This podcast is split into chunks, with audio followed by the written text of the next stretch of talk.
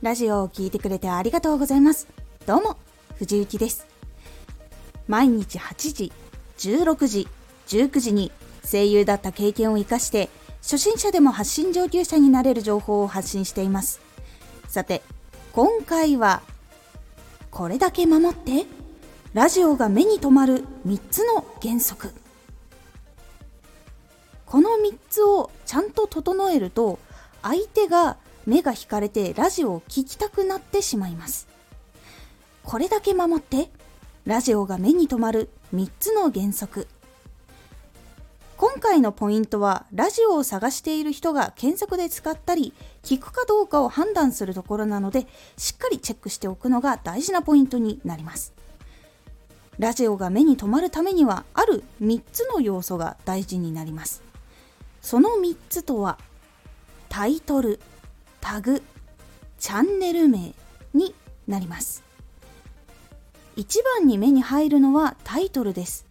トップページでラジオが表示されている時に見つける時も一番注目するのはタイトルが多いんです。どんな内容のラジオなのか、聞いてみたいかどうかというのをタイトルを見て判断します。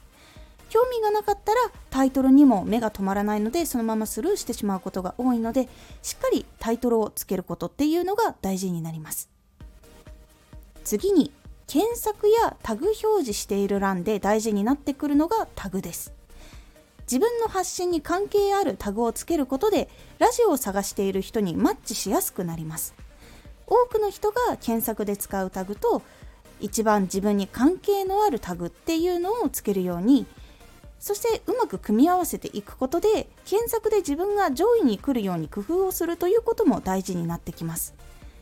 検索の差別化を図るために他の人が使わないタグを使ったり作ったりすることも一つの方法になります。最後はチャンネル名です。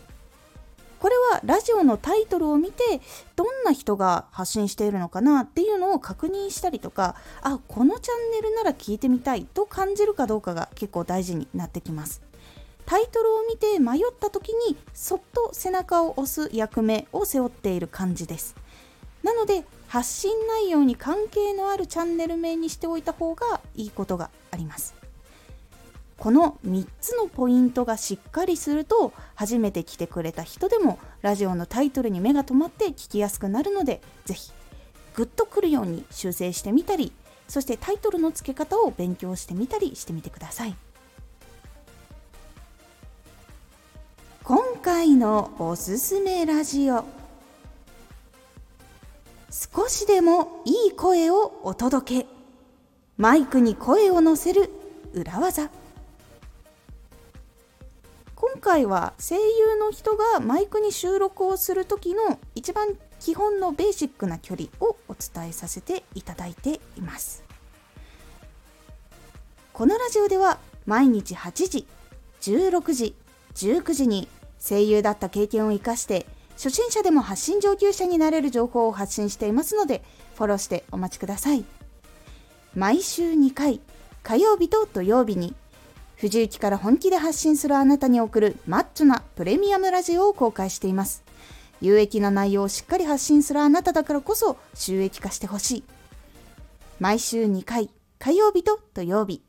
ぜひお聴きください。ツイッターもやってます。ツイッターでは活動している中で気がついたことや役に立ったことをお伝えしています。ぜひこちらもチェックしてみてね。コメントやれたいつもありがとうございます。では、また